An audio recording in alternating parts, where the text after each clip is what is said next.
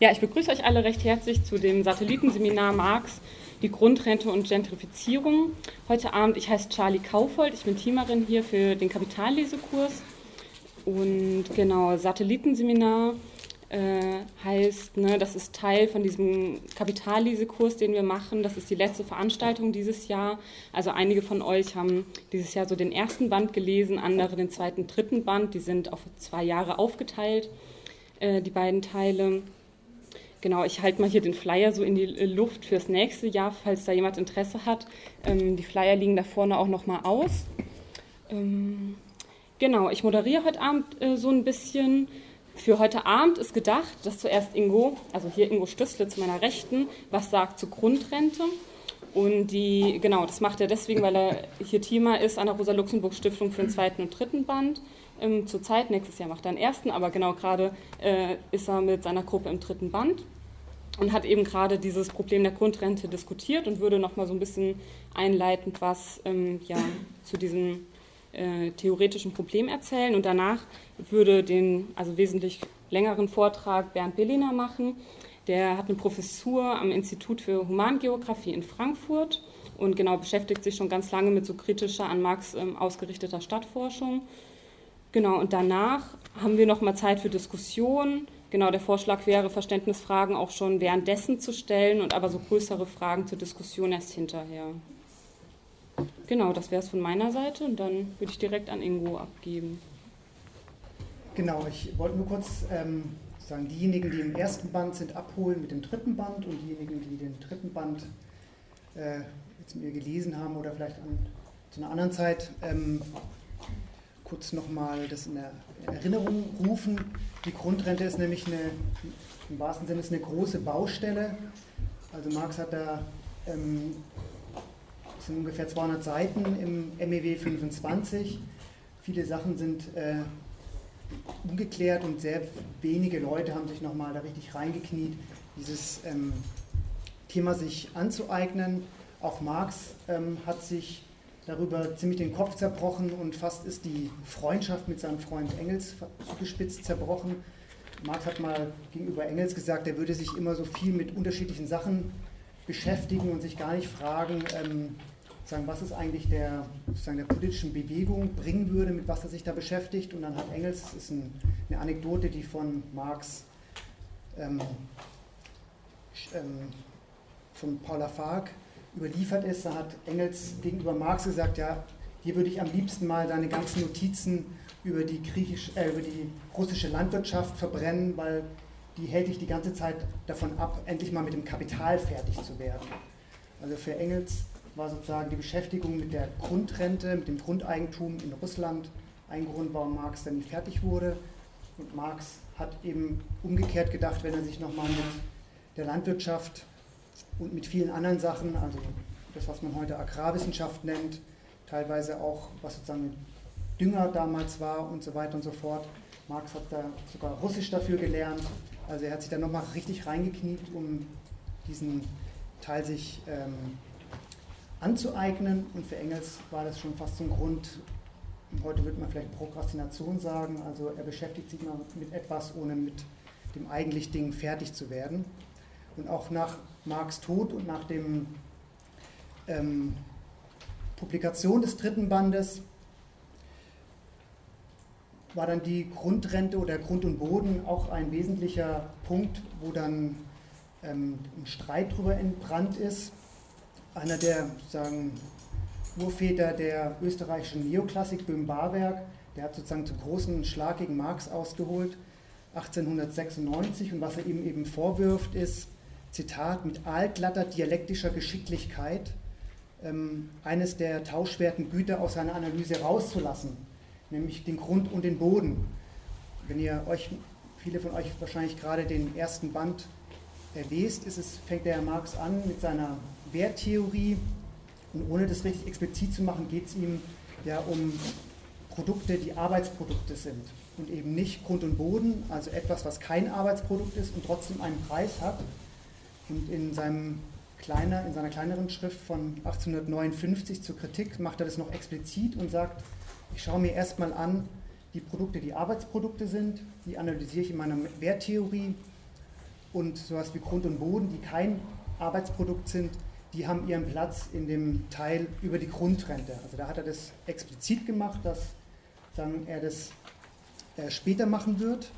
Und Bim Barwerk hat aber da sozusagen richtig ähm, reingehauen und war damit auch Stichwortgeber für viele ähm, Kritiker dann von Marx bzw. des Marxismus. Und wo es dann eben richtig auftaucht, äh, dann die Grundrente und worauf dann auch ähm, dann vieles, was wir jetzt gleich noch hören werden, auch fußt. Ähm, das kommt nach dem fünften Abschnitt im dritten Band. Der fünfte Abschnitt, da thematisiert Marx das fiktive Kapital, zinstragendes Kapital. Und das ist auch genau die Voraussetzung dafür, dass er Grund und Boden eigentlich thematisieren kann. Nämlich ähm, das, was er zinstragendes Kapital nennt, also dass man Geld verleihen kann, das fungiert dann als Kapital. Und derjenige, der das Kapital verliehen hat, bekommt dann einen Teil des Profits, den Zins. Und es scheint dann so, als würde Geld arbeiten. Das ist sozusagen das, was er dann als eine der verrücktesten Formen bezeichnet, das zinstragende Kapital. Und das ist die Grundlage dann dafür, wie er dann auch die Grundrente thematisiert und wer überhaupt zeigen kann dann wiederum, warum etwas, was kein Arbeitsprodukt, einen Preis haben kann. Nämlich alles, was ähm, regelmäßig Geld abwirft, sowas wie ein Zins, dem scheint ein Kapital zugrunde zu liegen. Also weil sein Kapital scheint die Eigenschaft zu haben, sich zu verwerten. Aus Geld wird mehr Geld. Und wenn jetzt jemand einen Grund und Boden hat, den verpachtet er, bekommt regelmäßig eine Grundrente, dann scheint plötzlich dem ein Kapital zugrunde zu liegen, der Boden bekommt einen Preis. Also der Grund und Boden ist sozusagen eine ähnlich fiktive Ware, ähm, wie das dann auch ähm, Polanyi genannt hat, wie eine Aktie oder eine Staatsanleihe. Also man hat ein Stück Papier, das scheint irgendwie ähm, ein Stück Kapital zu sein. Es ist verbrieft, also man kann es verkaufen und kaufen, ähnlich wie eben beim Grund und Boden dann. Und diese Verbriefung und diese, dieser Preis, der diese ähm, fiktive Ware bekommt, die bekommt dann auch eine sehr eigentümliche ähm, Preisbewegung. Also das, was man dann als Aktienblase beschreibt, oder wir werden wahrscheinlich die Immobilienblase oder was ähnliches kennenlernen, liegt sozusagen genau, setzt hier sozusagen an. Also dass es hier eine, eine fiktive Ware vorliegt. Und Marx ähm, thematisiert ähm, da im Anschluss eben genau die, die Grundrente, verwickelt sich da noch so in einige ähm, Schwierigkeiten, auf die ich jetzt nicht groß ähm, eingehen möchte. Aber ähm, er, was sozusagen ihn auszeichnet oder warum er das erst am Schluss des dritten Bandes auch macht, liegt nicht nur daran, dass er ähm, das, was ich gerade gesagt habe, mit dem also fiktiven, mit der fiktiven Ware versucht ähm, zu begreifen, Grund und Boden, sondern dass er eben auch versucht, das werttheoretisch zu begreifen, den Grund und Boden. Viele Ökonomen vor ihm haben einfach alles als, als Monopolpreis beschrieben. Also die Grundeigentümer sind diejenigen, die Grund und Boden monopolisieren können. Die Erde hat nur ein begrenzt, eine begrenzte Oberfläche. Wenn die mal verteilt ist, dann können die Grundeigentümer im Prinzip alle ausschließen ähm, und können dadurch einen Monopolpreis verlangen. Ähm, das ist sozusagen dann nichts, was werttheoretisch zu erklären ist, sondern da äh, liegt einfach nur ein ähm, Machtverhältnis zugrunde. Der Eigentümer gegen den, gegenüber den Nicht-Eigentümern. Und genau aus ähm, oder genau diesen ähm, Bodenpreis, einen Monopolpreis, den wollte er eigentlich ähm, so nicht thematisieren und versucht da einige Erklärungen ähm, und bleibt dann aber trotzdem eben auf diesem Monopolpreis, ähm, reitet er schon auch stark rum. Und eine andere Sache, die etwas auffällig ist, also dieses Kapitel hat ungefähr so 200 Seiten und es geht ihm eben sehr viel um die Landwirtschaft und das, was uns eigentlich heute viel mehr interessiert, also sowas wie Ölförderung, seltene Erden, also wo es sozusagen nicht um Mais oder Getreide geht, sondern plötzlich um ganz andere Rohstoffe. Oder ähm, eben die Miete, Verstädterung, also Grundrente eben in einer ganz anderen Form. Darauf geht er wirklich nur sehr ähm, knapp ein. Ähm, und dazu wird jetzt Bernd hoffentlich mehr erzählen.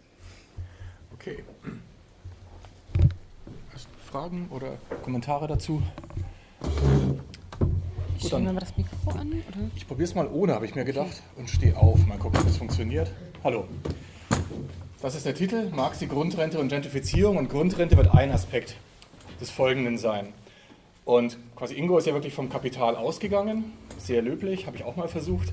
Heute versuche ich ähm, vom Gegenstand auszugehen, von dem, was viele von uns umtreibt, um dann eben zu den marxistischen Begrifflichkeiten, Terminologien zu kommen.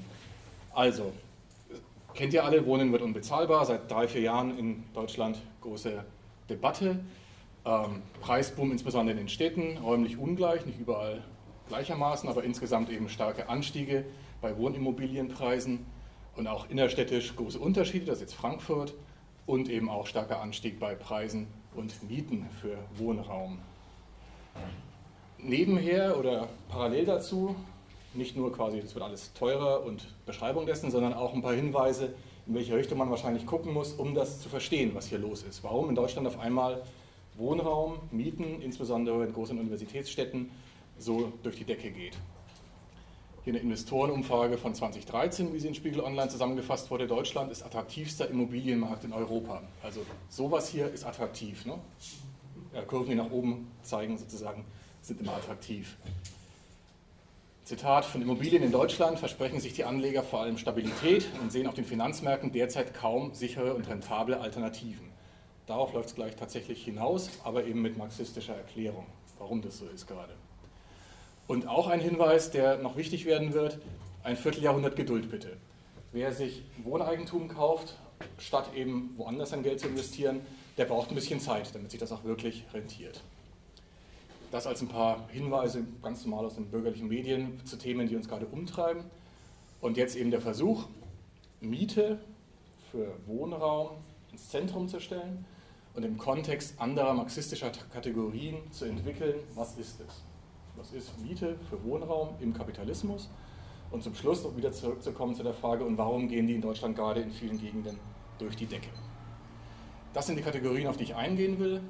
Die ersten vier klassisch marxistisch, die letzten drei eher aus der kritischen Geografie, Radical Geography, was mein disziplinärer Hintergrund ja ist. Gebaute Umwelt keine marxistische Kategorie, wird aber von David Harvey, einer der beiden, auf die ich mich hauptsächlich im Folgenden beziehen werde, aber britischer Geograf, der in den USA seit vielen, vielen Jahren tätig ist, ähm, marxistisch bestimmt. Built Environment im Original, gebaute Umwelt. Bestimmt er folgendermaßen in seinem Hauptwerk, was marxistische Theoriebildung angeht, The Limits to Capital von 1982, bestimmt er als riesiges, von Menschen gemachtes Ressourcensystem, das aus Gebrauchswerten besteht, die in der physischen Landschaft eingelassen sind und die für Produktion, Zirkulation und Konsumtion verwendet werden können. Also wirklich alles, was irgendwie im Raum hingebaut ist. Ne? Wohnungen, Fabriken, Büros, Schulen, Universitäten, Verwaltungsgebäude, Straßen, Häfen, Flughäfen, Kanäle, Kanalisationen, Strom, Gasleitungen, Bewässerungssysteme, aber auch sowas wie Minen für seltene Erden, landwirtschaftlich genutzte Flächen, wo der Boden bearbeitet, verändert ist, amelioriert ist. Alles sowas daher fasst er unter gebaute Umwelt.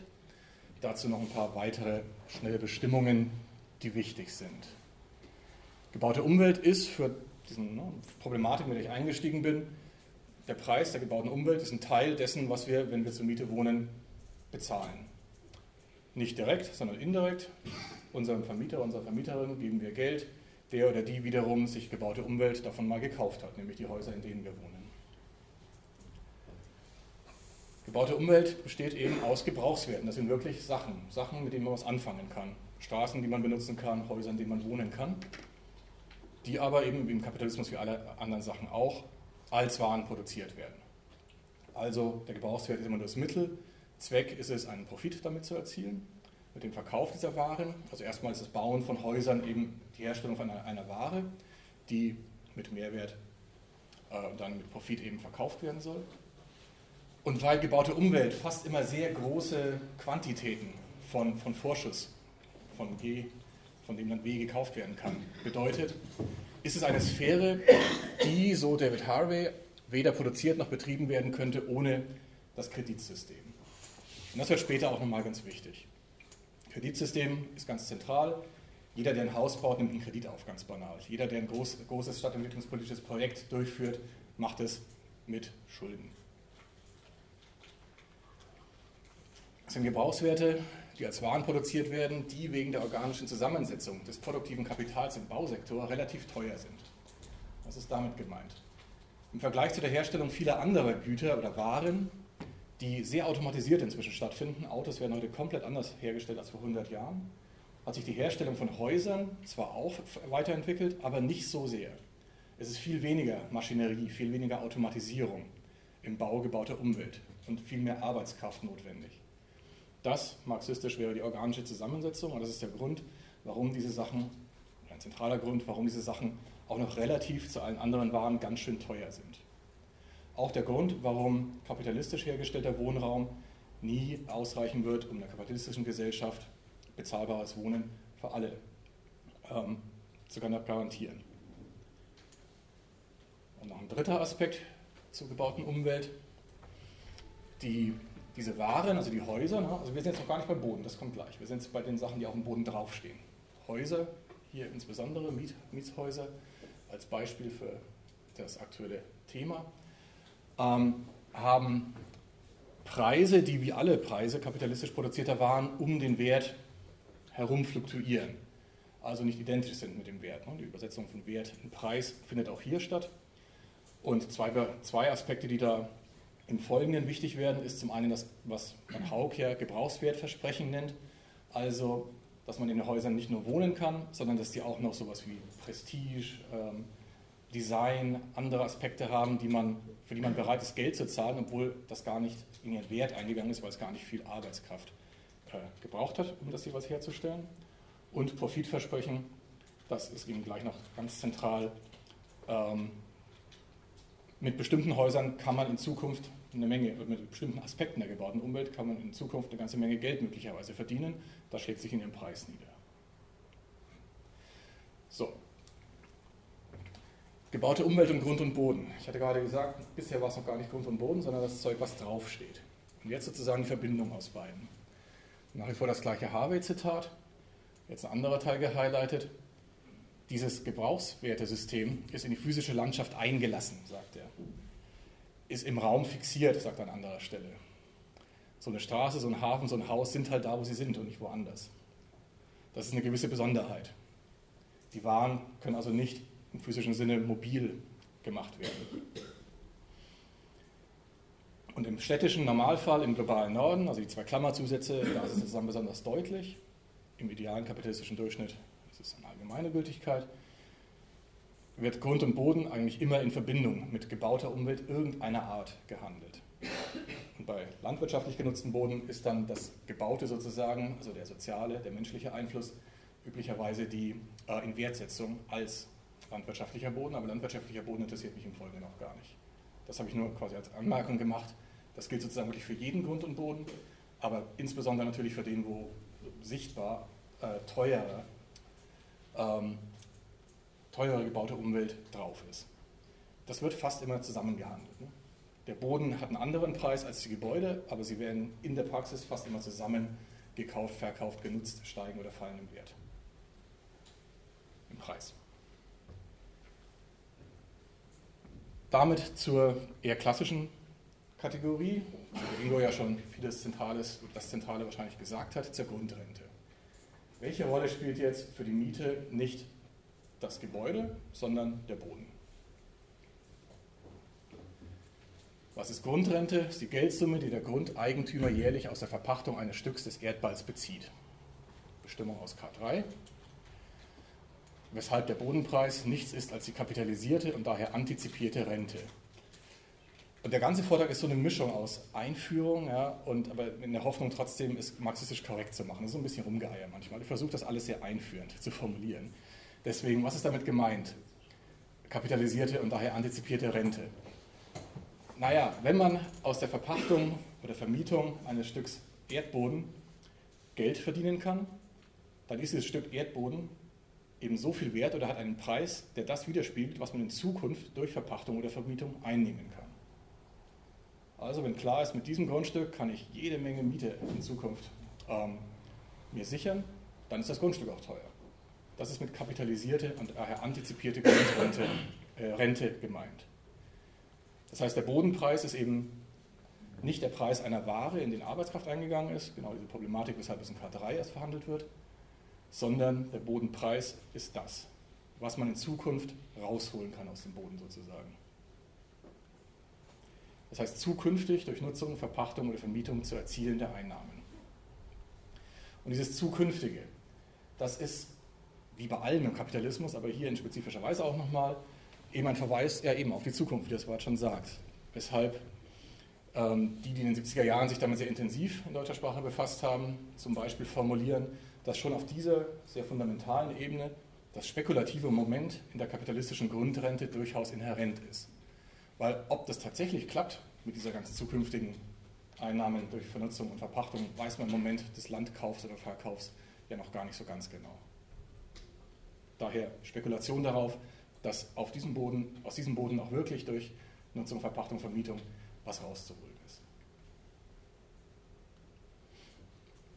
Und damit zu dem zweiten ähm, geografischen Theoretiker, auf den ich mich heute hauptsächlich beziehe, Neil Smith, der den Begriff der Rent Gap geprägt hat, um zu erklären, Gentrification im engeren Sinn, aber man könnte auch weiter formulieren, Wandel der Nutzung ähm, im Stadtraum und damit eben der Veränderung zum Beispiel von bisher bezahlbarem Wohnraum zu nicht mehr bezahlbarem Wohnraum oder sonstiger Nutzung.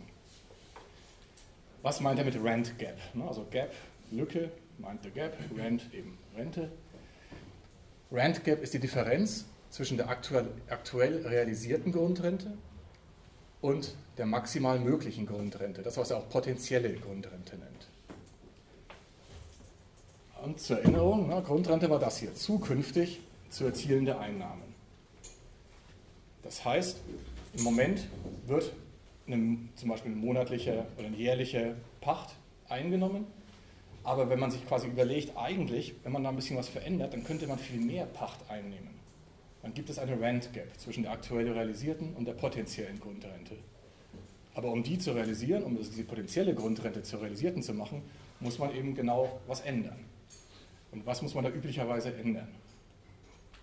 Also wie kann man diese Nutzung, äh, die Einnahmen pardon, steigern? Ganz banal durch Mieterhöhungen, was sozusagen ja der Kern oder das, das Sichtbarste von, von Gentrifizierungsprozessen immer ist, wenn einfach für das gleiche Haus einfach mehr Miete genommen wird oder durch ein bisschen Sanierung, ein bisschen Umbau mehr Miete genommen wird.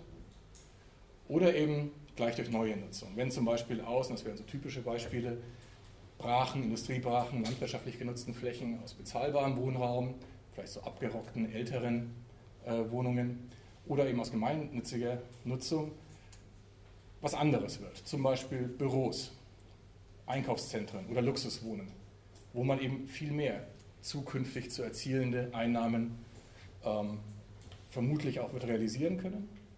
Das heißt, wenn man von da nach da geht, dann kann es gelingen, von der aktuell realisierten zu einer möglichen höheren potenziellen Grundrente zu kommen. Also erneut ein natürlich durch und durch spekulatives Element, man weiß nicht, ob das klappt, aber das sozusagen als die marxistische Begründung für die Veränderung von Raumnutzung ähm, durch eben angetrieben die Hoffnung auf eine höhere realisierbare Grundrente. Der Titel des Aufsatzes, mit dem Neil Smith, äh, dem Neil Smith erstmals diese, diese These von der Rent Gap formuliert hat, passt ganz wunderbar um, oder ist ganz, ganz geeignet, um anzudeuten, gegen was sich so eine Erklärung auch noch richtet. Also hier, ne, towards a theory of gentrification, a back to the city movement by capital, not people. Entscheidend an Gentrifizierungsprozessen ist nicht, dass auf einmal Künstlerinnen und Akademiker nette Innenstädte entdecken und denken, das ist schön zu wohnen.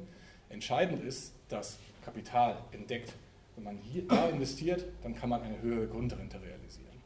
Das Back to the City Movement, das Gentrification ausmacht, ist eines von Kapitalströmen. Leute ziehen auch um, aber das ist nicht das Entscheidende. Das wäre sozusagen die Kurzfassung ähm, dieser Gentrifizierungstheorie, die sich eben gegen Vorstellungen wendet, die man so aus Lehrbüchern kennt. Ja, erst kommen die Künstler und dann bla bla und irgendwie hinterher ist alles teuer, man weiß gar nicht warum. Und das ist natürlich das, was aktuell in vielen Kontexten, in Berlin, in Frankfurt, wo ich herkomme und in anderen Städten, skandalisiert wird. Ne? Dass durch Veränderung ähm, der Nutzung, Investitionen in die Gebäude oder auch durch andere Veränderungen, äh, zum Beispiel bessere ÖPNV-Anbindung kann Gold wert sein bei sowas, eine höhere mögliche Grundrente auch realisiert wird, was mit Mietsteigerungen für diejenigen, die ja zur Miete wohnen, einhergeht und oftmals eben mit Verdrängung, was dann den Kern von Gentrifizierung ausmacht. Grundrente oder das spekulative Element daran kennen wir natürlich auch aus, aus viel sozusagen einfacheren Kontexten. Wirklich Bodenspekulation.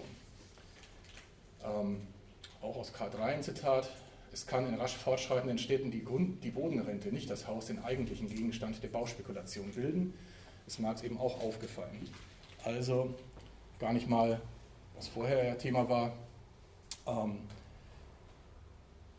Häuser bauen in der Hoffnung, dass man damit Geld verdient, sondern wirklich auf den Boden spekulieren, dass der durch eine andere Nutzung mehr Geld bringt. Oder im Anschluss an die Terminologie von der vorherigen Folie formuliert, wer das Wissen um die zukünftige Rent Gap oder die Möglichkeit zur Herstellung einer Rent Gap hat durch Politik, Betrug, Korruption, der kann durch Bodenspekulation eine Menge Geld verdienen.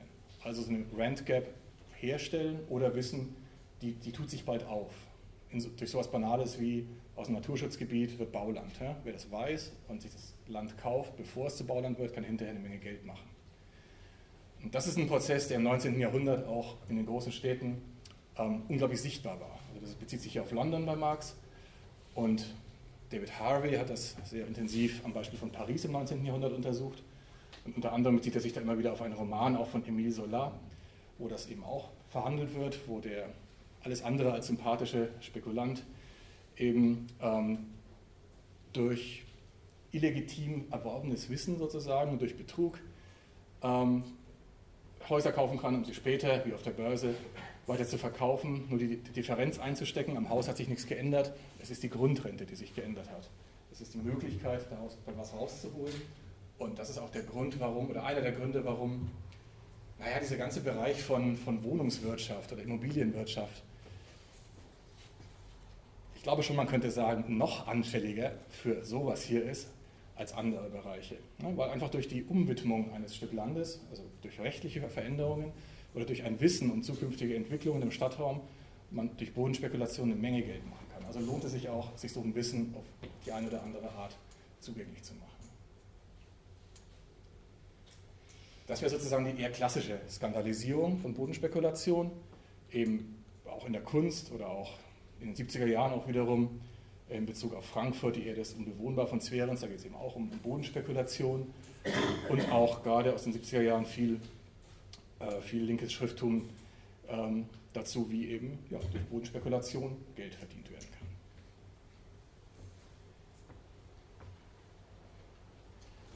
Grundrente ist also auch ein Teil dessen, was in die Miete eingeht. Das andere war, das Haus, was draufsteht, hat Geld gekostet, das geht in die Miete ein. Das ist der zweite große Teil. Der Grund und Boden, wo das Haus draufsteht, dessen Preis geht in die Miete ein. Monopol über Grund und Boden ermöglicht es den Eigentümern und den Eigentümern, sich Teil, einen Teil des gesellschaftlich geschaffenen Mehrwerts anzueignen.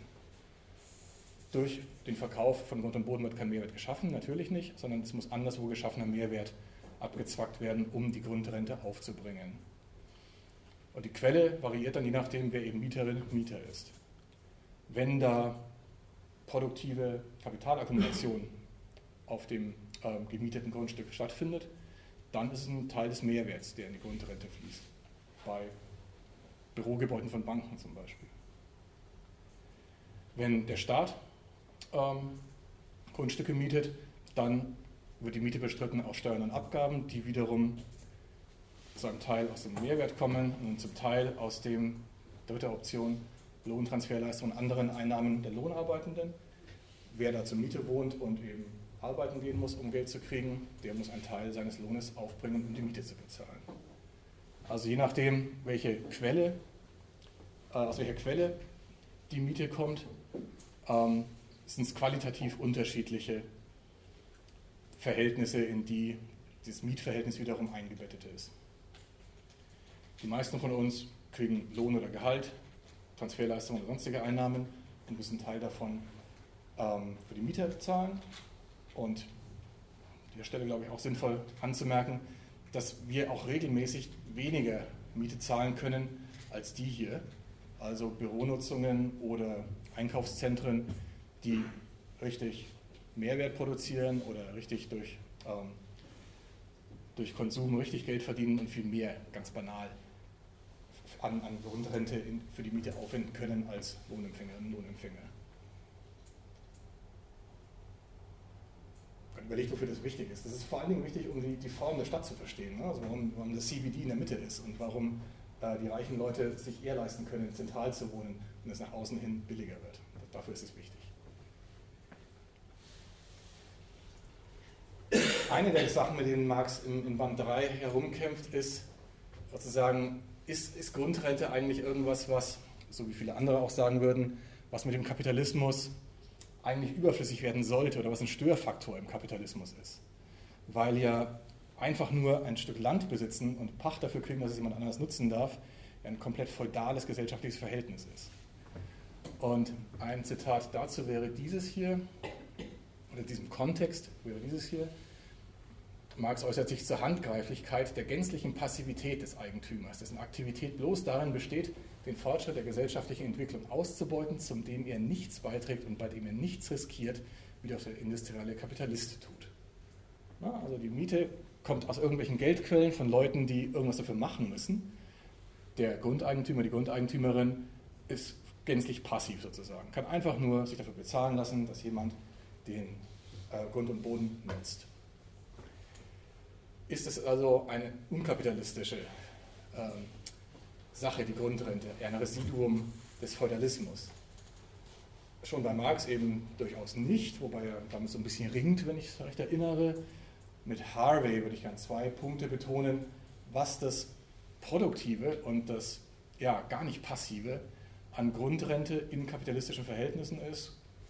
Aktiv und produktiv, ganz im Sinne wie eben auch das Kapitalverhältnis selber. Also nicht im Sinne von was Tolles, sondern da passiert auch was. Das ist nicht einfach nur Abzug.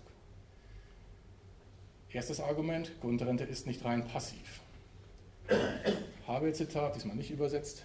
The coordinating function that ground rent performs in allocating land uses and shaping geographical organization in ways reflective of compensation and amendable to accumulation.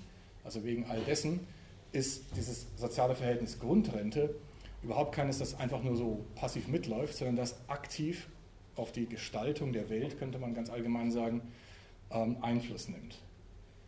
Der Druck, die jeweils höchste potenzielle Grundrente auch wirklich zu realisieren, also mit seinem Grund und Boden, das man besitzt, auch wirklich was, das Bestmögliche anzufangen, möglichst viel rauszuholen, resultiert, so habe ich es, zentrale These, in einer spezifischen Struktur städtischer Raumnutzungen, die ich vorhin schon kurz angedeutet habe, und die ganz zentral natürlich für ein Verständnis von Gentrifizierung und Mietpreissteigerungen in bestimmten Gegenden ist weil Mietpreise ja immer nur in bestimmten Gegenden steigen. Also die, die Karten vorhin, die waren ja bunt. In manchen, manchen Gegenden geht es durch die Decke, in anderen nicht. Ähm, der Druck, die höchste potenzielle Grundrente zu realisieren, ist in manchen Gegenden, die aufgrund ihrer relativen Lage ähm, eine höhere zukünftige Grundrente erlauben, viel größer als anderswo. Das heißt ganz banal, dass die Städte so aussehen, wie sie aussehen, dass die Nutzungen sich so verteilen, wie sie sich verteilen, liegt eben an diesem sozialen Verhältnis Grundrente. Das wäre sozusagen ein Argument gegen die Annahme, dass das was sehr Passives ist. Ne? Das ist ein sehr aktives gesellschaftliches Verhältnis, was dauernd für den Wandel der Nutzung und der Produktion von Raum verantwortlich ist. Zweiter Aspekt, und das ist dann eben der Punkt, den Ingo ja vorhin auch schon äh, das Entscheidende gesagt hat, ähm, Grundrente wird de facto in der Art und Weise, wie sie im Kapitalismus fungiert, zu zinstragendem und fiktivem Kapital. Wieder Harvey, when trade in land is reduced to a special branch of the circulation of interest-bearing capital, then land ownership has achieved its true capitalistic form. Es ist wirklich kapitalistisch. Es ist nicht feudalistisch im Sinne von in Downton Abbey sitzen und warten, dass die Leute ihren Zehnt abgeben, sondern es ist kapitalistisch, indem ähm, es eine Art ist, wie man aus Geld mehr Geld machen lassen kann, mehr Geld machen kann, wie man Geld arbeiten lassen kann. Denn wenn der Preis von Land, wie schon mehrfach gesagt, die zukünftig mit ihm zu erzielenden Einnahmen darstellt, dann ist der Handel mit Land, das Kaufen, Verkaufen von Land, eben ein Handel mit Profiterwartungen. Das ist genau dasselbe wie der Handel mit Aktien, der Handel mit äh, anderen mit Verbriefungen etc. Mit Profiterwartungen, mit dem zukünftig möglicherweise mit einer gewissen Wahrscheinlichkeit zu erwartenden Geld. Und wenn das passiert, wenn das gesellschaftlich auch real durchgesetzt ist, dann ist diese True Capitalistic Form von Land Ownership erreicht, wenn nämlich Land treated as a purely financial asset ähm, dominant geworden ist. Und das, das mit dem dominant geworden und muss diese Form erst erreichen, das betont der Harvey, weil wir andauernd Beispiele sehen, wo es eben gerade bei Grund und Boden immer wieder so kleine Schranken gibt. Ne? Sowas wie sowas Banales wie Kirchen, die an Sahnefilets äh, des Immobilienmarktes stehen, aber überhaupt keinen Profit abwerfen. Und die haben gar nicht so wenig Land. Oder irgendwelche genossenschaftlichen Wohnungsbaugesellschaften, die in manchen Gegenden in Deutschland ja sogar tatsächlich noch genossenschaftlich agieren oder ähm, eben nicht die Mietpreissteigerung mitmachen, die, die machen das nicht so richtig. Ja? Das heißt, das hier ist erster Fall, wenn wirklich Land gekauft und verkauft wird, auch mit einer gewissen Frequenz, weil sonst passiert da ja nichts, ähm, ausschließlich aus diesem Grund, ausschließlich um aus Geld mehr Geld zu machen. Und weil viele auch ähm, in ihren Eigentumien, Eigentum wohnen, also gar nicht aus dem Geld mehr Geld machen wollen, sondern einfach nur ihre Ruhe haben wollen, einfach in der Wohnung wohnen wollen, die sie sich gekauft haben, sind das alles ähm, Aspekte, wo diese wahre kapitalistische Form von Land Ownership sich noch gar nicht so richtig durchgesetzt hat. Was wiederum eben ganz stark zu tun hat, ja, ganz stark zu tun ist immer so relativ, ne? was wesentlich damit zu tun hat, dass Grund und Boden an Ort und Stelle fixiert ist und nicht einfach so mal woanders hingeschippert werden kann. Also, wenn Grund und Boden de facto wie Kapital oder wie Kapital behandelt wird, dann zu den entsprechenden marxistischen Kategorien, wo Kapital sozusagen dran steht. Auch hier wieder so eine Mischung aus irgendwie Grundsätzliches nochmal in Erinnerung rufen und dem Versuch, einen, einen Begriffsapparat zu entwickeln, der ganz zum Schluss nochmal hilft, Gentrifizierung und Mietpreissteigerung zu, äh, zu begründen. Also, sehr flapsig formuliert, in Erinnerung, was ist Kapital? Kapital ist Geld, aus dem mehr Geld werden soll produktives Kapital. Was ist zinstragendes Kapital? Geld, das verliehen wird und mit Zinsen zurückfließen soll. Soll immer, weil es ist nicht so ganz klar, ob es klappt. Ne? Schuldner können auch insolvent gehen, dann kriegt man eben sein Geld nicht zurück und Zinsen auch nicht. Und was ist dann fiktives Kapital? Geld, das zukünftig verzinst zurückfließen soll, aber jetzt bereits wie Geld behandelt wird. Also sowas wie, was Ingo vorhin auch schon sagte, ähm, Staatsschulden oder eben Miete. Ja? Ähm, bezogen auf Miete direkt das Beispiel. Also wenn der Eigentümer sozusagen glaubhaft machen kann, aus diesem Stück gebaute Umwelt, das auf diesem Stück Land steht und beides gehört mir, kommen in den nächsten 20 Jahren jeden Monat die und die Mietzahlungen, dann kann ich jetzt schon dieses zukünftige Geld verbriefen und behandeln, als wäre es Geld. Das ist natürlich dann das Einfallstor für Spekulation und Blasenbildung. Und später werde ich noch ganz kurz erwähnen, auch der, der Knackpunkt, wo dann die Subprime-Crisis vor acht Jahren inzwischen in den USA ausgebrochen ist. Dass es nämlich massenweise Leute gab, die ihre Mieten und ihre, ihre Mortgages, also das sind ja alles äh, Eigentümer gewesen, die ihre äh, Kredite für ihre Bruchbuden nicht zahlen konnten.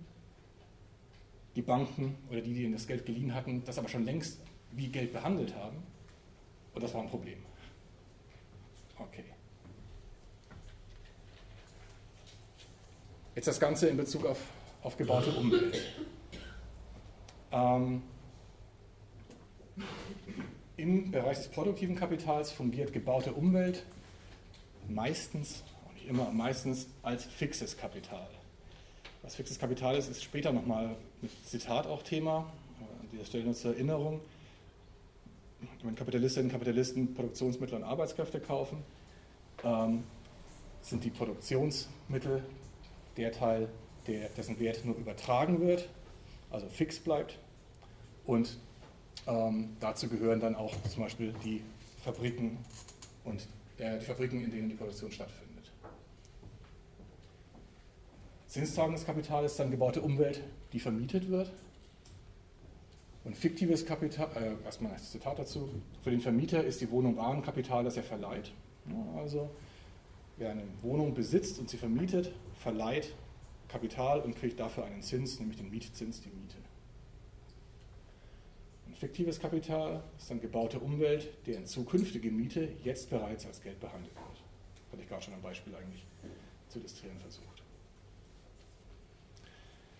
Und weil das so ist, wird gebaute Umwelt eben tatsächlich zu einer Anlagesphäre, die mit anderen verglichen wird. Ein Financial Asset neben anderen möglichen, was ja ganz am Anfang mal bei diesem Spiel-Online-Zitat der Fall war. Ne? Anleger vergleichen dann eben Investitionen in dem Bereich mit Investitionen in allen anderen möglichen Bereichen. Und das Ganze konstituiert, und das ist jetzt wieder David Harvey, seine These, sowas, was er einen sekundären Kapitalkreislauf nennt. Was ist damit gemeint? Die Totalität der Prozesse, mittels derer Kapital durch fixes Kapital zirkuliert. Und die Zirkulation des Kapitals durch fixe Kapital ist halt extra eine gewisse Herausforderung, weil das eben, alles kommt gleich, weil das nicht so leicht ist. Aber erstmal Totalität der Prozesse. Damit wird er in dieser Definition, das wird natürlich über viele hundert Seiten ausgeführt, vor allen Dingen sagen, na eben all diese Bereiche, ne? all diese Bereiche, in denen gebaute Umwelt, verschmolzen mit dem Grund und Boden, auf dem sie stehen, ähm, all diese Bereiche, in denen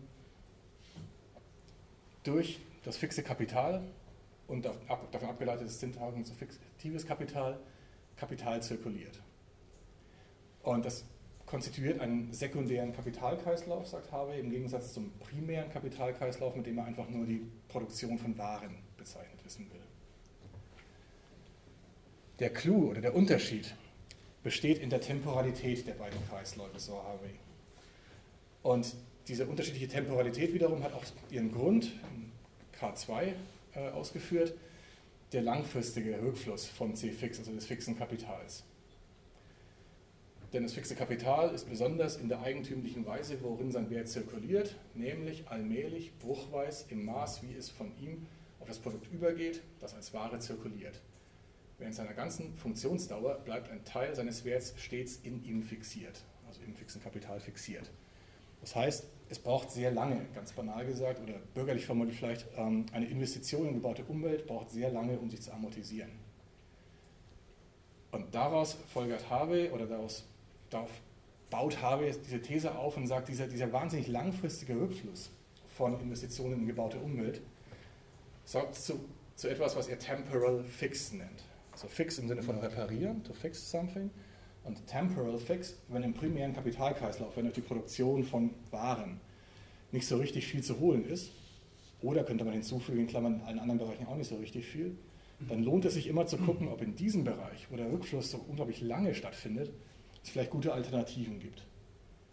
Eben gerade, weil der Rückfluss so lange stattfindet. Also man darauf hoffen kann, dass am Anfang mal von 25 Jahren die Rede, wenn man sich eine Wohnung kauft, den Messet-Artikel, die, die Hoffnung haben kann, dass über 25 Jahre gestreckt es sich lohnt, eine Wohnung zu kaufen, wo man vielleicht für die gleiche Kohle in anderen Sphären gerade nicht so richtig was holen kann.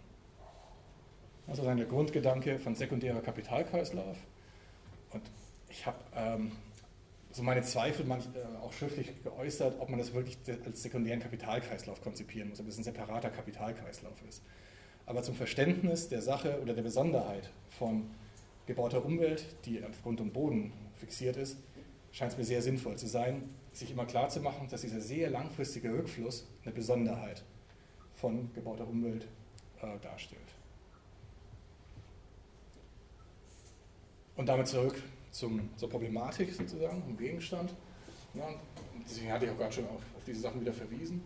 Also ein Vierteljahrhundert Geduld bitte. Es dauert dann halt eine Weile, aber dann kann es sich lohnen, in gebaute Umwelt, in Grund und Boden, in Wohnraum zu investieren dann kann man vielleicht von sowas hier profitieren, weil das die ganze Zeit vielleicht bergauf geht und man tatsächlich durch Vermietung und Verpachtung oder auch durch Wiederverkauf natürlich mehr Geld verdienen kann als in anderen äh, Investitionssphären. Und jetzt sozusagen ganz kurzer geschichtlicher Abriss, warum das in Deutschland, oder war man, denke ich, auf die Art sehr gut erklären kann, warum gerade in bestimmten Gegenden in Deutschland so ein wahnsinniger Immobilienboom zu beobachten ist. Und das ist jetzt natürlich noch oberflächlicher als das bisherige, weil es eben nur sehr schnell ist. Ähm, seit Krise des Fordismus gibt es dieses Problem der Überakkumulation, anlagesuchendes Kapital, das immer wieder temporär in bestimmte Sphären geflossen ist, immer wieder sind Blasen geplatzt. Ähm, und 2007 fortfolgende haben wir eine Zuspitzung des Ganzen durch das Platzen von Immobilienblasen insbesondere in bestimmten Weltgegenden, nicht überall, aber in den USA, Spanien, Irland etwa. Und dann eine Situation seitdem, wo es niedrige Profite in fast allen Bereichen gibt und sehr niedrige Zinsen, also billiges Geld, dass man in irgendwas investieren könnte, aber das meiste bringt eben nicht so viel, außer bei der Suche nach stabilen und profitablen Angelegenheiten Immobilien. Und zwar Immobilien dort, nicht irgendwelche, sondern dort, wo eine Rent Gap vermutet wird und zusätzlich eben nicht gerade eben eine Immobilienblase geplatzt ist. Also in Spanien wird es sich gerade nicht besonders rentieren wahrscheinlich. Und wo Wirtschaftswachstum und Währungsstabilität, äh, Stabilität in Bezug auf Wirtschaftswachstum und Währung zu vermuten sind. Und so wird allgemein diskutiert, und das finde ich sehr überzeugend, warum ausgerechnet, nachdem es ähm, kaum Investitionen oder unterdurchschnittliche Investitionen in gebaute Umwelt in Deutschland in den letzten 40 Jahren gegeben hat, jetzt diesen, diese, diese Preisanstiege hier zu beobachten gibt. Jetzt habe ich das über eine halbe Stunde. Ich glaube, ich mache das auch nochmal ganz kurz, weil das jetzt nochmal der Versuch wäre, das Ganze nochmal zu, zu versuchen, noch in handgreiflicher und aus dem Alltag, also nicht aus der Kapitalschulung, sondern aus dem Alltag be äh, bekannten Begrifflichkeiten zu übersetzen, wie dieser Zusammenhang aus der Sicht der Vermieter und Vermieter sich darstellt. Ich habe ja gesprochen über die Gebäude, also erstmal ja, Miete und äh, genau, die Frage ist, wie kann man die Mieteinnahmen steigern? Gesprochen über die Gebäude, das sind produzierte Waren, das sind einfach nur produzierte Waren und ähm, wenn man mehr Miete einnehmen will, dann muss man das Profit- und oder Gebrauchswertversprechen dieser produzierten Waren erhöhen, dann kann man auch mehr Miete verlangen. Und auf der anderen Seite, oder der andere, andere Komponente, Grund und Boden, kapitalisierte Grundrente, also die Wertigkeit der Nutzung verbessern, damit andere Nutzerinnen und Nutzer eben, die äh, zahlungsfähiger sind, für den gleichen Grund und Boden mehr Geld bezahlen können. Wie gesagt, das Ganze funktioniert fast immer in der Empirie nur über Kredit. Kein Mensch hat so viel Kohle auf Tasche, um in Grund und Boden und Gebäude und gebaute Umwelt Big Style zu investieren, also über Kredit. Weshalb diejenigen, die ähm, zum Beispiel ein Mietshaus oder ein ja, Mietshaus, der alte Name, ähm, bauen, nicht nur das Gebäude und den Grund brauchen, sondern einen Kredit, um dieses beides hier bauen bzw. sich kaufen zu können. Und das ist dann ein Teil dessen, was in die Miete eingeht, nämlich, dass der Vermieter, die Vermieterin diesen Kredit ja zurückzahlen muss mit Zinsen. Außerdem wollen die ja auch noch einen Profit machen. So, und das Ganze erleben wir auch durch, durch Veränderungen in der Regulation als einen Prozess in Deutschland, der mit einer Zuspitzung oder einem Fortschreiten der Finanzialisierung dieser ganzen Verhältnisse einhergeht. Also etwas, was in, vor 30, 40 Jahren in der Form auch noch nicht gegeben war. Der Kredit, den jemand, der dann ein Haus vermieten will, aufnimmt, zu dessen Kauf besteht aus Tilgung und Zins und dieser Zins wiederum kann eben die Grundlage für fiktives Kapital sein. Also zu sagen, äh, die Bank, die den Kredit gegeben hat, sagt, na, ich kriege ja diese, diesen Zins und das kann ich als fiktives Kapital verwenden und das war dann eben, vorhin schon angedeutet, die Grundlage etwa für die Subprime Crisis in den USA, dass Banken das massenweise getan haben und die Leute, die sich Häuschen gekauft haben, diesen Zins oder diese ganze Tilgung nicht mehr leisten konnten. Blase, die geplatzt ist. Eine Variante, eine Art und Weise in der Finanzialisierung stattfindet, also auf der Seite der Kredite, die vergeben werden für Leute, die Grund und Boden und Gebäude sich kaufen bzw. Gebäude herstellen, herstellen lassen. Zweiter Aspekt von Finanzialisierung hier oben bei dem Profit. Die Mieteinnahmen, die so ein Vermieter, Vermieterin macht, sind ja eben eine regelmäßige Mieteinnahme und können dann zum Beispiel in Form eines Börsenganges, ein konkretes Beispiel, deswegen nehme ich die Börsengang, ähm, wiederum verbrieft werden. Und der große Fall in Deutschland war ja eben, das ist schon völlig veraltet, weil die den Namen inzwischen geändert haben und diverse Zukäufe inzwischen gemacht haben, aber dass eben 2013 die deutsche Annington an die Börse gegangen ist. Das heißt, man kann jetzt auf diese Aktie spekulieren auf der Grundlage, dass hier regelmäßig Kohle reinkommt. Das hat natürlich eine Menge, äh, geht, geht, einher, und das war in Medien ja nachzulesen und kennt man auch von anderen Kontexten, nicht nur von der deutschen Ennington, mit einer Verschlechterung der äh, Wohnbedingungen für diejenigen, die diese Miete dann aufbringen müssen. Vorletzte Folie, glaube ich. Zitat aus der Wohnungsfrage. Also, wenn das alles, wenn die Wohnungsfrage als konkretes Beispiel für ähm, gebaute Umwelt, die auf Grund und Boden logischerweise steht und die vermietet wird, auf jeden Fall Folgendes gilt, solange die kapitalistische Produktionsweise besteht, solange es ist töricht, die Wohnungsfrage einzeln lösen zu wollen. Also es ist irgendwie plausibel nach all den Verbindungen, die die Wohnungsfrage in Bezug auf Miete zu anderen Sphären kapitalistischer Produktionsweise hat. Gleichwohl hat nicht ganz zu Unrecht Herr Geograf, ist das auch Andy Murrayfield, in seiner Diskussion von Engels gefragt, naja, was machen wir in der Zwischenzeit sozusagen? Also welche Art von politischen Forderungen ist dann sinnvoll in diesem Geflecht von sozialen Verhältnissen, um in Bezug auf die Wohnungsfrage vielleicht progressiv vorgehen zu können. Und das ist eine letzte Folie, nochmal die gleiche sozusagen. Ähm, nur, dass man eben ein bisschen was rausstreichen müsste, damit die Wohnungsfrage auf gar keinen Fall gelöst wird, aber auch unter kapitalistischen Bedingungen vielleicht anders, in, in Klammern wieder, ähm, verhandelt werden kann indem man nämlich ganz banal Profit rausstreicht, indem also ganz banal eben nicht ähm, um zum Geldverdienen Häuser gebaut und vermietet werden, sondern damit Leute drin wohnen können. Damit würde man natürlich direkt auch die Möglichkeit der Finanzialisierung dieses Profits herausstreichen. Man könnte auch versuchen, hier unten dran zu arbeiten, also dass Kredite ähm, von Quellen kommen, die wiederum nicht mit dem Zins spekulieren also die ganze Finanzialisierung versuchen rauszunehmen. Und das sind alles Sachen, die ja versucht werden. Deswegen führe ich das hier auf und versuche es in marxistischen Begriffen nur zu sagen. Und dann hätte man eben Gebäude und Grund und Boden, die immer noch Geld kosten, weil es immer noch Kapitalismus gibt, die immer noch kreditfinanziert werden müssen, die aber viel stärker ähm, dekommodifiziert werden, als die Kommodifizierung dieses Bereichs in den letzten 10, 20 Jahren in Deutschland erlebt haben. Was mit Notwendigkeit zu einem Sinken der Mieten und zu einem entspannteren Wohnungsmarkt führen würde. Weil da nämlich der Gebrauchswert der Zweck wäre, der Gebrauchswert der gebauten Umwelt, was es zunächst mal ist, und dieser Gebrauchswert nicht nur ein Mittel zum Zweck der Generierung von Profit wäre. Und der Konkurrenz könnte man dann fast metaphorisch sagen, nicht mehr um Profit ginge, sondern um den besten bereitgestellten Wohnraum. Das wäre sozusagen die Variante, was man in der Zwischenzeit ob schon die Wohnungsfrage im Kapitalismus nicht zu lösen ist, auf jeden Fall versuchen könnte und sollte und was ja insbesondere in Berlin, aber auch an anderen Orten, auch in Frankfurt, von politischen Initiativen gefordert wird, mit gewissem Erfolg. Dankeschön.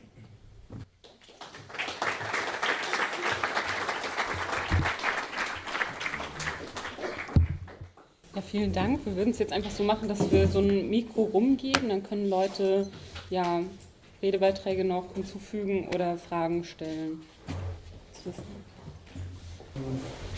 In Berlin gab es ähm, ja, das Mietenvolksbegehren mhm. und äh, da ging es.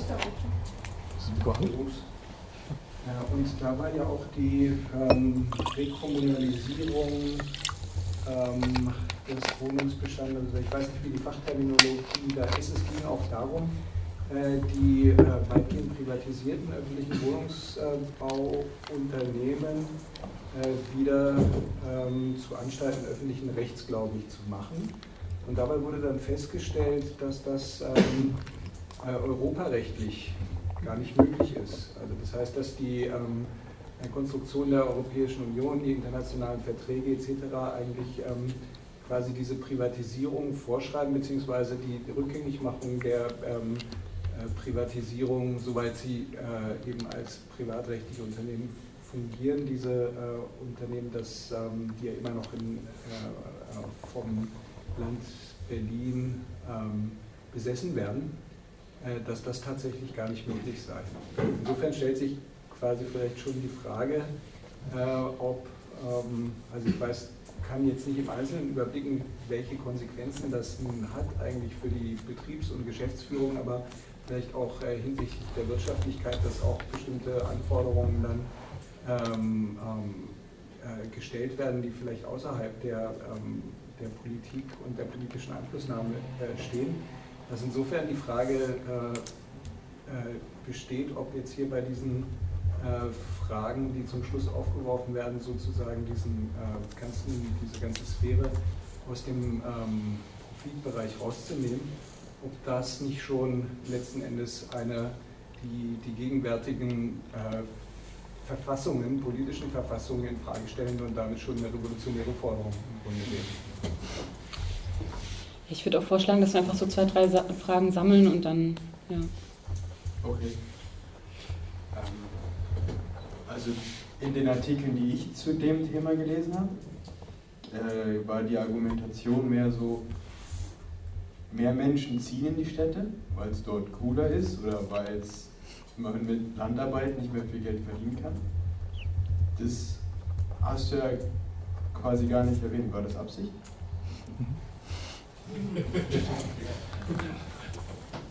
Ja, Gibt es sonst noch was? Ansonsten kannst du auch mal was dazu sagen.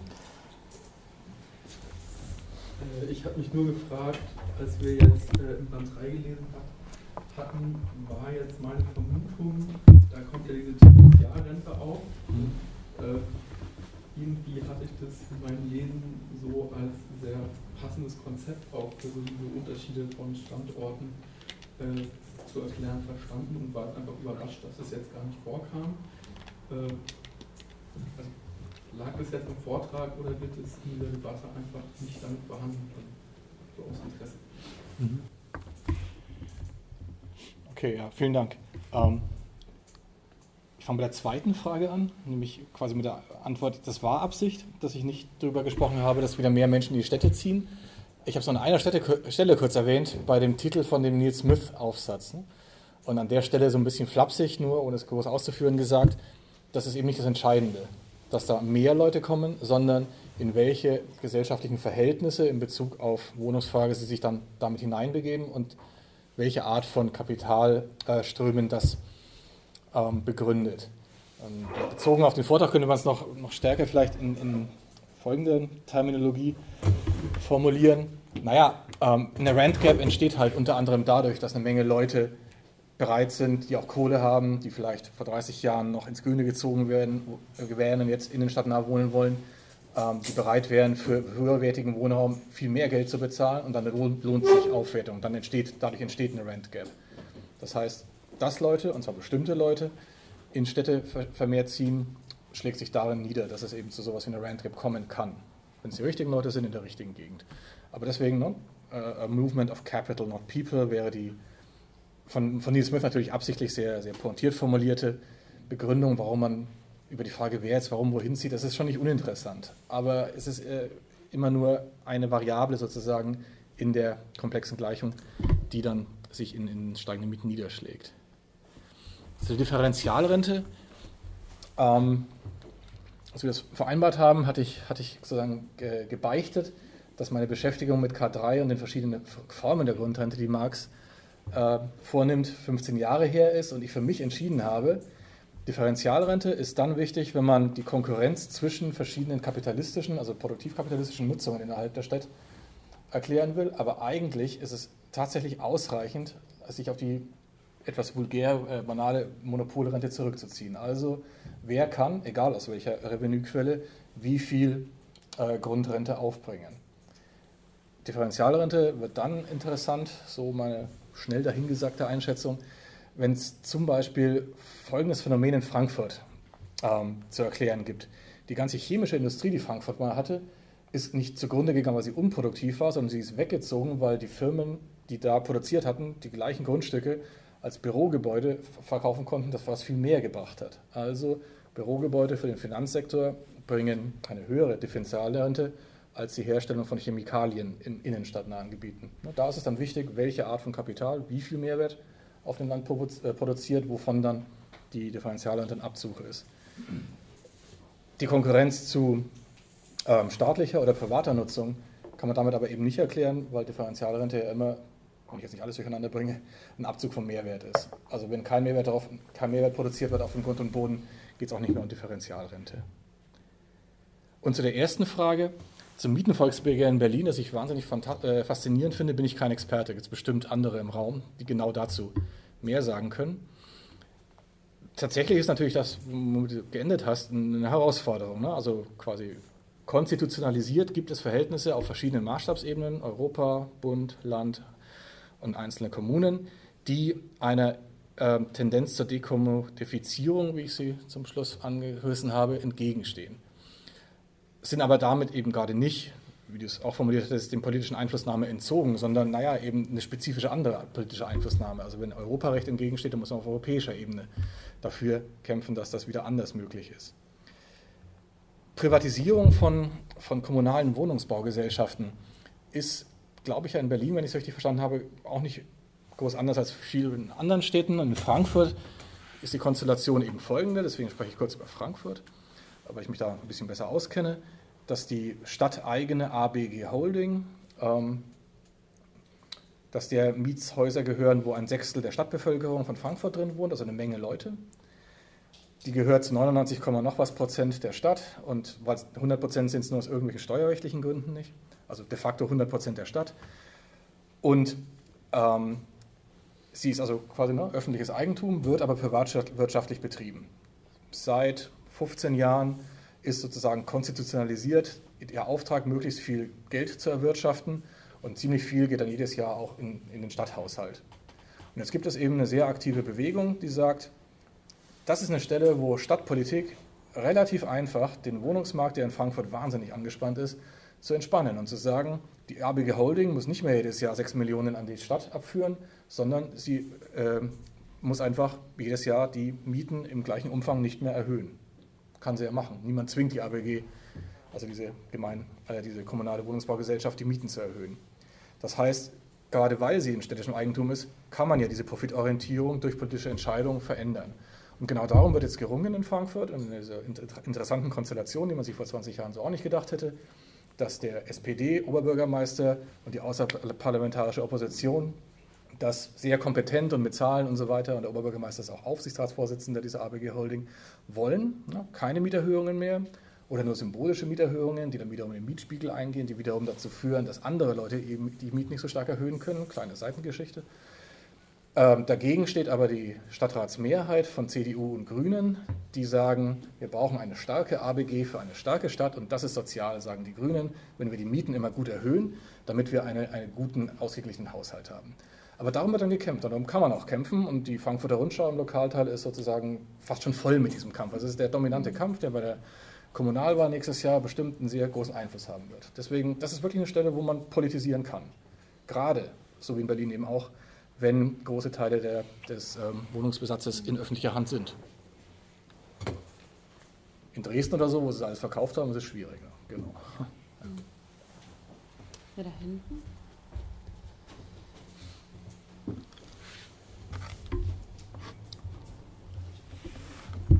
Ähm, könnte Aktion wie das ABG Holding in Frankfurt auch in größeren Städten machen, wie London? Also Wäre sowas politisch möglich? Also die, die Herausforderung an dieser Forderung ist halt, dass ähm, die Kontexte sehr unterschiedlich sind. Ne? In Berlin und in Frankfurt gibt es jeweils staatliche, also kommunale, also öffentliche Wohnungsbaugesellschaften, in unglaublich viel Wohnungen gehören. Müsste man dann je nach Kontext gucken, wie das in anderen Kontexten der Fall ist. Mit London kenne ich mich jetzt am, am wenigsten aus, deswegen wesig nicht. Aber das ist jedenfalls ähm, ein eine Variante, ne, auf, die, auf den kommunalen Wohnungsbestand Einfluss zu nehmen und die, dessen Miethöhen, um hier dran was zu machen. Andere Varianten sind natürlich Rückkauf, Enteignung, Neubau in genossenschaftlichen oder öffentlichen Hand. Also alles quasi, wo eben dieses Profit rausstreichen ähm, realisiert werden kann. Und das ist je nach Kontext unterschiedlich in Deutschland haben wir eben diese, diese lange Tradition von öffentlichem Wohnungsbau, der in großem Umfang in den letzten 15 Jahren verkauft wurde, aber es gibt immer noch wahnsinnig viel davon. Weshalb das eben in, in Berlin mit dem Mietenvolksbegehren genauso wie in Frankfurt mit der ABG-Kampagne sozusagen die erste Adresse ist. Das hier muss man halt jeweils gucken. Wie, wie kann man den Mietmarkt tendenziell dekommodifizieren? Und das Verrückte ist nämlich, hm, dass es zumindest in Westeuropa da auch einfach eine historische Anschlussmöglichkeit gibt. Es gibt es gibt die Erfahrung damit, dass es das gab und immer noch gibt in, in, äh, als genossenschaftliche oder als öffentliche Wohnraumversorgung und dass das größtenteils gar nicht so schlecht funktioniert hat.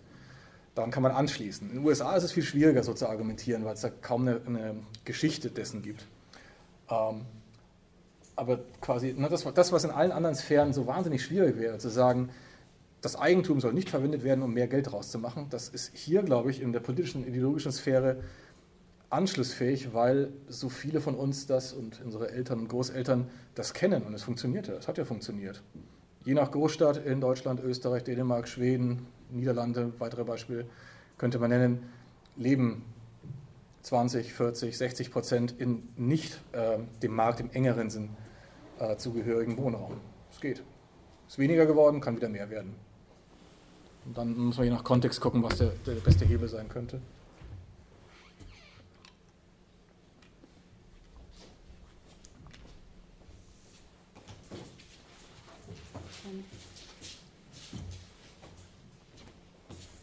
Also wenn ich das jetzt richtig verstanden habe, dann ähm, wird mit der Dekommodifizierung sozusagen die Wohnungsfrage gelöst.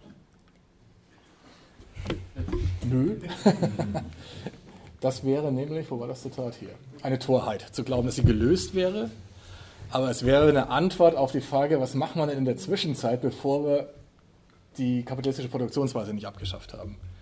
Also innerhalb einer, einer Gesellschaft, wo es gute, gute, schlechte Gründe dafür gibt, dass alles zur Ware wird, zu sagen, Wohnen ist ein Bereich, da kann man eigentlich mit gar nicht so revolutionären ähm, Veränderungen dafür sorgen, dass ein bisschen was wieder nicht mehr Ware ist, also nicht mehr Commodity, also dekommodifiziert wird.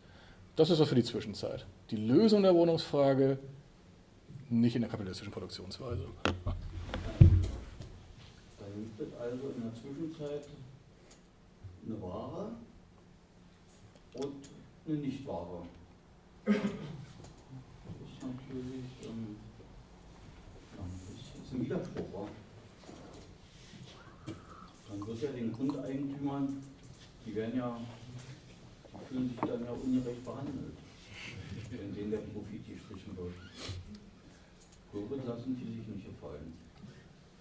Und das ist eben das Schöne, gerade in deutschen Städten, dass es so wahnsinnig viel Grundeigentum gibt, das öffentlicher Hand oder Organisationen gehört, die nicht ihrer Bestimmung nach immer mehr Geld haben wollen. Also Kirchen sind in deutschen Städten wirklich nicht unwichtig zum Beispiel oder eben Gewerkschaften und so weiter, die auch Grund und Boden gehört, aber insbesondere eben Stadt, Land, Bund und dann also Post. Also die haben ja alle Wohnungen gehabt, Bundesbank in Frankfurt und so weiter. Ähm, es gibt ja es gibt Wohnungen, die nicht Leuten Privaten gehören, die ähm, qua ihrer Bestimmung im Kapitalismus möglichst viel Kohle rausholen müssen, sondern Eigentümer, die es auch mal ein bisschen lockerer angehen können, sehr flapsig formuliert. Die also nicht auf die Barrikaden gehen müssen, sondern denen man sagen kann, Stadtoberer, Oberbürgermeister von Frankfurt, wenn du die Wohnungsfrage hier entspannen willst, dann sorg dafür, dass deine scheiß ABG die Mieten nicht andauernd erhöht. Du kannst du machen. Geht. Ist für die fünf Sechstel der Bevölkerung, die nicht in ABG-Wohnungen wohnt, nur indirekt von Vorteil, aber selbst auf die strahlt es aus. Ich hatte es vorhin kurz angedeutet über den Mietspiegel.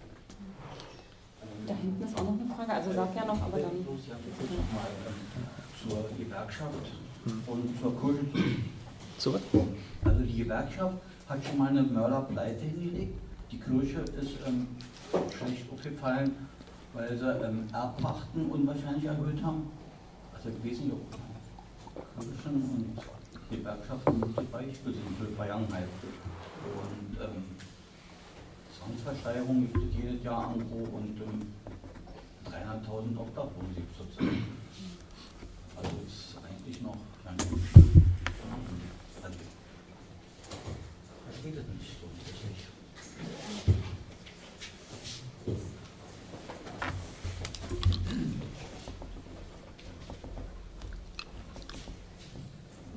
Ja, ich wollte noch was zu dem äh, Widerspruch sagen, den der Kollege gerade genannt hat, die der Dekommodifizierung.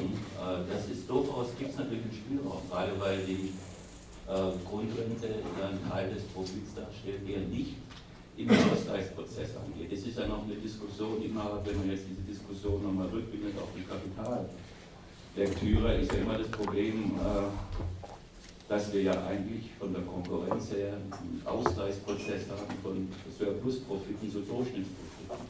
Und die Diskussion ist ja immer die, dass sich die Grundrente, gerade weil sie eben nicht beliebig vermehrbar ist durch das Monopol an Grund und Boden, sich diesem Ausgleichsprozess entziehen kann und dadurch erhöhte Surplusprofite in dem Bereich zu erzielen sind. Und Marx nicht umsonst im Grundrentenmanuskript auch den Begriff des falschen sozialen Werts entwickelt.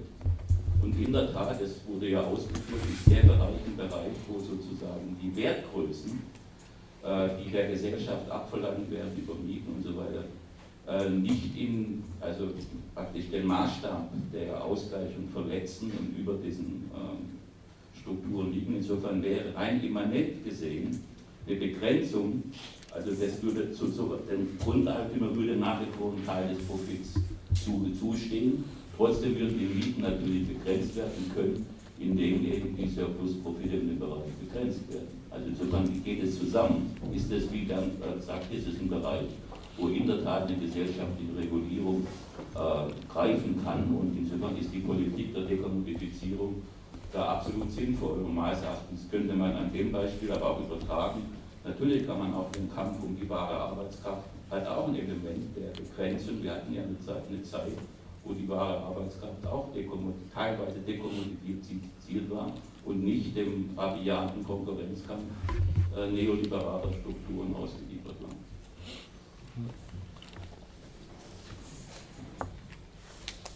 Da hinten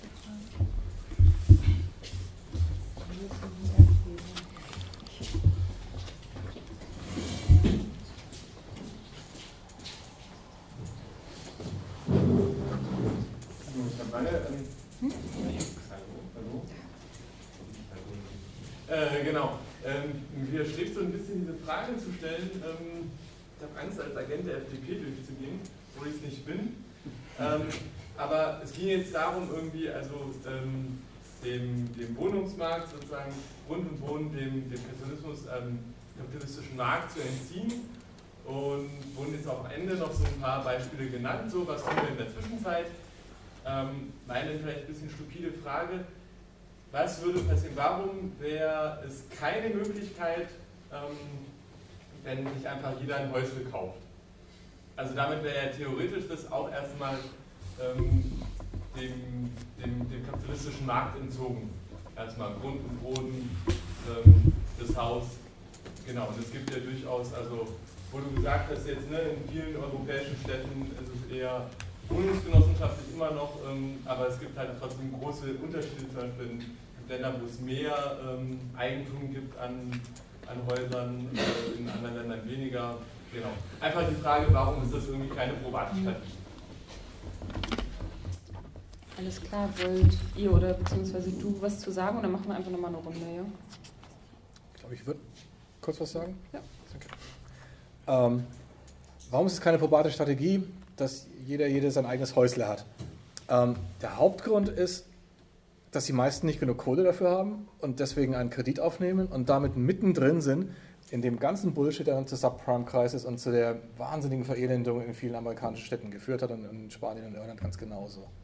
Also das Zeug ist halt teuer, sowohl der Grund und Boden in entsprechenden Lagen als auch die Häuser bauen ist teuer, so viel Kohle haben die meisten Leute nicht, müssen sich dafür verschulden und sind damit eben gerade Teil nicht mehr des, des Wohnungsmarktes möglicherweise. Wer, wer auf seinem, in seinem eigenen Häuschen auf dem eigenen Grund und Boden wohnt und keinerlei Intention hat, das jemals zu verkaufen, entzieht das de facto auch ein bisschen dem Markt, da hast du schon recht. Aber de facto sind die gleichen Leute komplett Teil äh, des Finanzkapitals und von dessen Wohl und Wehe abhängig geworden, weil sie eben fast immer Kredite aufnehmen mussten. Auch das natürlich, auch die kann man natürlich irgendwann abbezahlen. Und dann gibt es wirklich eben geografisch große Unterschiede. Also Griechenland ist ja gerade die große Debatte, was ist mit den Non-Performing Mortgages? Also was ist mit den Leuten, die diese Art von Krediten, wie ich es gerade angesprochen nicht mehr zahlen kann? Die Troika will, dass sie dann ihre Häuser verlieren. Die Banken wollen sie gar nicht haben, weil sie sagen, was wollen wir mit dem Schrott? Wir können sie nicht verkaufen, aber ist egal. Und Syriza will das verhindern. Deswegen verzögert sich gerade die Auszahlung der nächsten Kredittranche. Das ist aber in Griechenland ein ziemlich kleines Phänomen. Die meisten Leute in Griechenland haben tatsächlich irgendwer in der Familie hat Häuschen auf Grund und Boden. Ähm, und deswegen ist de facto dieser Wohnungsmarkt ähm, auf die Art und Weise, wie du es gerade angedeutet hast, in, in gewissen Bereichen dekommodifiziert, weil die auch keine Intention haben, das zu verkaufen, also in ihrem eigenen Häuschen wohnen. Bei Weitem nicht alle, weil es für alle, alle nicht genug Kohle hatten, aber da ist das ein, die, deswegen nicht das primäre Problem in Griechenland. Das sind ganz andere Probleme, das, äh, Sachen das Problem. In Spanien oder in den USA, wo Leuten äh, riesige Kredite aufgeschwatzt wurden, die Möglichkeit geschaffen wurde, sich den Traum vom Eigenheim zu verwirklichen, die jetzt alle verschuldet sind und aus ihren Häusern vertrieben wurden. Da sieht man aber eben, was passiert in, in Kontexten, wo die allermeisten Leute die Schulden noch nicht abbezahlt haben, sondern noch Schulden haben für eigene äh, Häuschen und was dann passiert, wenn sie die eben nicht mehr begleichen können, wenn sie die Arbeit verlieren oder, und, oder die Zinsen für die Schulden, äh, für, die, für die Kredite hochgehen. Das heißt, ähm, wieder Kontext ist ganz wichtig und als gemein, gesamtgesellschaftliche Lösung ist es deswegen, kommt es deswegen nicht in Frage, weil eben nicht alle genug Kohle dafür haben, ganz banal. Ich wollte noch einen, einen, einen Satz zu dem Punkt sagen, das ist völlig richtig und natürlich ähm, etwas, worauf ich überhaupt nicht eingegangen bin, also die, dass das ähm,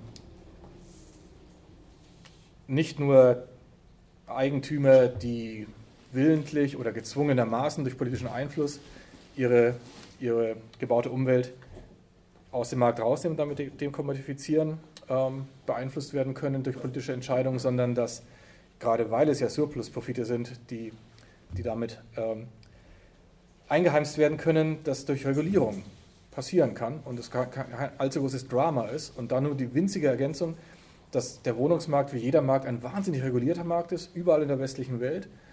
Und immer gesagt, die, die, die Aussage, dass muss, die, die Marktkräfte müssen sich entfalten dürfen, gerade im Wohnungsmarkt so ad absurdum geführt wird, dadurch, dass in den durch neoliberalisierten Kontexten das trotzdem ein Wahnsinnsregulierungsaufwand ist, weil es sonst ähm, alles eben durch die Decke gehen würde. Und das zeigt, dass es eben möglich ist, ganz banal, dass Wohnungsmärkte überall reguliert sind, dass die Regulierung zu verändern oder auch zurück zu verändern, in der Art, wie sie vielleicht vor 50 Jahren in vielen westlichen Kontexten waren, eine Möglichkeit ist. Durch politischen Einfluss geht das. Und der Kapitalismus bricht dadurch nicht zusammen.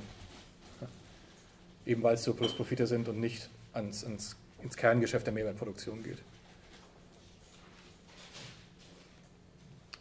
Hier machen wir nochmal eine Runde.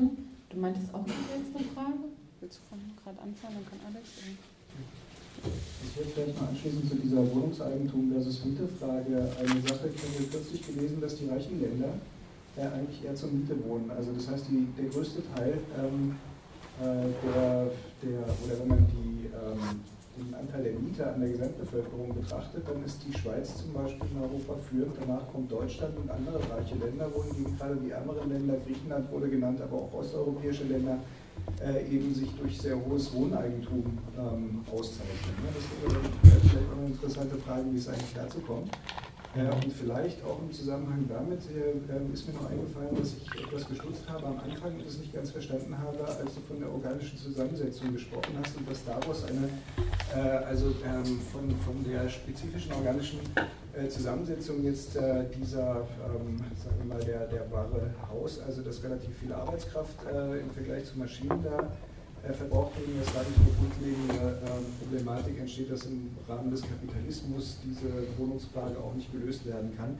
Das habe ich nicht verstanden, weil äh, ähm, natürlich im Sozialismus bei, sagen wir mal, wenn, wenn das halt arbeitsintensiv ist, äh, dann braucht man natürlich, muss man sich auch fragen, wie viele Leute sozusagen man, äh, ähm, ja, es gibt natürlich dann auch da die gleiche Problematik, dass ich, wenn ich eine Wohnung, die einen bestimmten Standard hat, wenn ich dafür, sagen wir mal, 150 ähm, ähm, Mannjahre äh, brauche, dann kann das nicht jeder haben.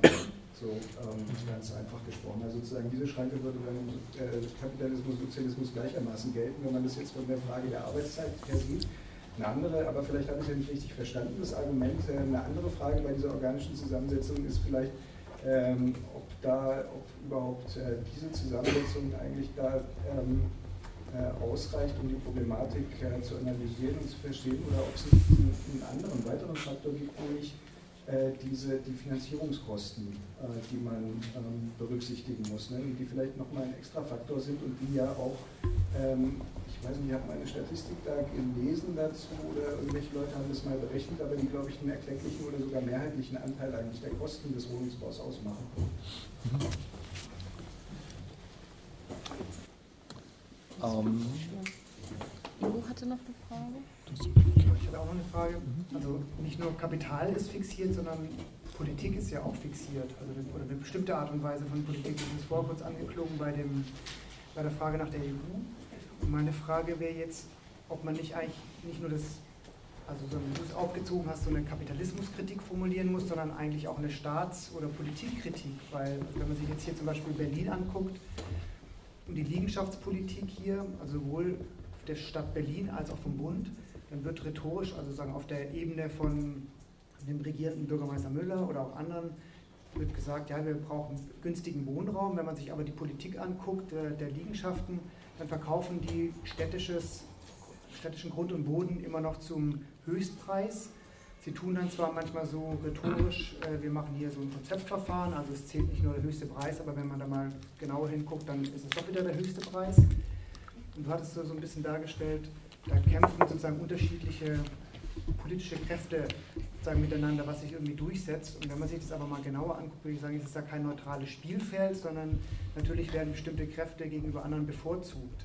Also müsste man eigentlich in der ganzen Debatte nicht auch sagen, eine Stadtkritik oder eine Staatskritik oder Bürokratiekritik oder so formulieren, das auch wirklich ähm, ja, stark machen. Und dann vielleicht noch die anschließende Frage, was es dann ähm, praktisch bedeutet. Also setzt man zum Beispiel auf öffentlichen ähm, Wohnungsbau, also die Stadt soll bauen, oder sagt man, okay, ähm, dem können wir eigentlich nicht so viel zutrauen, sondern wir versuchen das wirklich von unten, also sowas wie Genossenschaften, Mietshäuser-Syndikat oder ähnliches, die dann sagen, ähm, wir versuchen das irgendwie selber.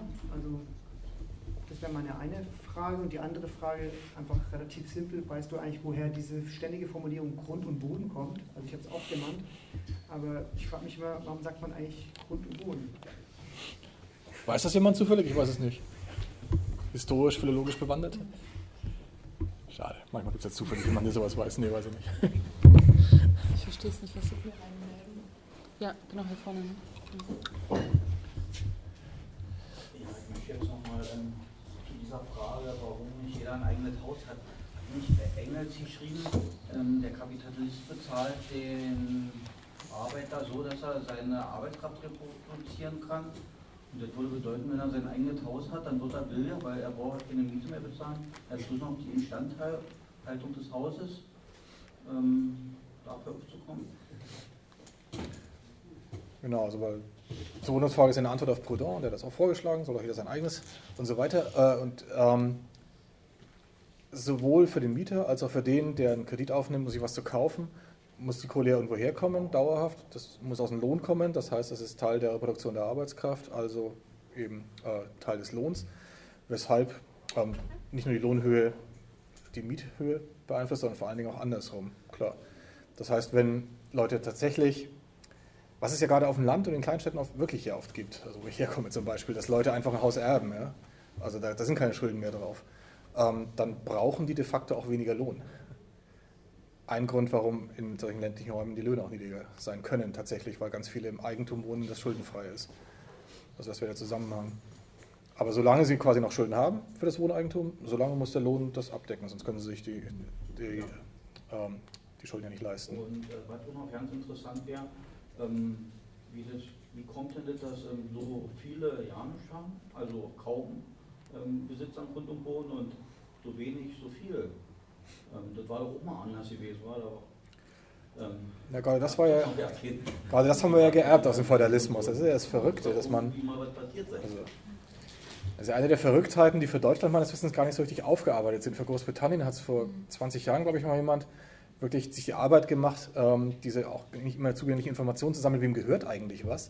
Und das sind halt natürlich schon immer noch alte Adelsfamilien und Kirche und Staat, denen das meiste gehört. Und dann eben, also in Frankfurt ist es auch nicht uninteressant zu sehen, dass bestimmte Grundstücke seit, auch seit ein paar Jahrhunderten bestimmten, Fraktionen, äh, bestimmten Familien aus dem Kontext des Finanzkapitals gehören. Ähm, also gerade das, wer wie viel Land hat, oder Grund und Boden, wo wir nicht genau wissen, warum das so heißt, ähm, das ist eine historische Sache, die wir wirklich aus dem Feudalismus übernommen haben und in den Größen, in, in, vielen Staaten, so wie in Deutschland und Großbritannien, hat sich gar nicht so viel daran geändert. In anderen Kontexten eben schon, wo zum Beispiel ernsthaft äh, der Feudalismus überwunden wurde, ist das nicht mehr ganz so. Also auch so eine Fußnote, ne? aber wenn es immer hieß, zu Gutenberg ist auch deswegen so ein guter Politiker, weil er sich leisten kann. Naja, der Grund, warum die Familie zu Gutenberg im Geld schwimmt, ist eben, dass sie wahnsinnig viel Grund und Boden haben. Ja. Und zwar, weil sie zu Gutenberg sind, das was sie schon immer hatten. Das ist nicht kapitalistisch erworbener Reichtum, das ist äh, feudalistisch erworbener Reichtum, der weiter vererbt wurde. Ähm, und dann nochmal rückwärts zu den anderen Sachen. Ähm, also auf jeden Fall, klar, also Politik und, und Staatstheorie werden dann relevant, wenn man sich fragt, wie, wie soll das denn nicht funktionieren, da mit dem ganzen Rausstreichen und so, ne? wie kommen wir da hin? Und dass es da eingebaute Selektivitäten gibt, dass also praktisch bestimmte Positionen von vornherein erstmal es leichter haben, sich da durchzusetzen. In Frankfurt nämlich die Grünen und die CDU, die einfach sagen, ähm, aus Eigentum muss man das meiste rausholen, Ende, so ist das eben und die ABG-Kampagne als außerparlamentarische Opposition eine schwierige hat, auf diesem Spielfeld reinzukommen, überhaupt das Terrain des Staates für sich zu erobern. Das ist auf jeden Fall so, aber das muss dann eben bei entsprechenden Strategien berücksichtigt werden. Also zu gucken, na, wie können wir denn da Anknüpfungspunkte finden. Und da wäre, glaube ich, schon was so vielleicht eine take sein könnte. Ich finde halt, dass im Bereich von Wohnen das auf der ideologischen Ebene so wunderbar funktioniert, weil ähm, Obdachlosigkeit findet jeder scheiße. Ähm, dass der Wohnmarkt ziemlich reguliert ist und zu einem guten Teil kommunal und genossenschaftlich organisiert war und zum Teil auch noch ist, weiß jeder, dass es gar nicht so schlecht funktioniert.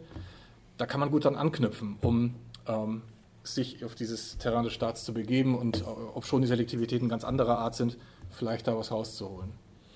Nur natürlich auch mit, mit entsprechendem ganz materiellen Wumms möglicherweise. Also ich bin wirklich gespannt in Frankfurt.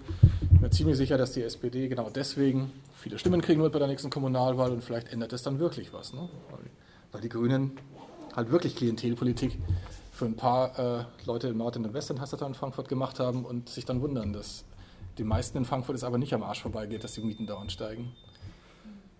Also das dazu sozusagen. Also natürlich ist das eine Frage, ähm, sobald man sich da, das, da reinbegibt, wie dann auf den verschiedenen Ebenen des Staates und Kommunale ist da eben nochmal ein bisschen anders auch gestrickt als ähm, Land, Bund oder Europa, strategisch auf die bestehenden Selektivitäten Einfluss zu nehmen ist. Ähm, die Beobachtung, dass es je nach Kontext mehr oder in verschiedenen Staaten mal mehr Miet, Miete und mal mehr Eigentum gibt, ist wirklich eine faszinierende und zu erklärende.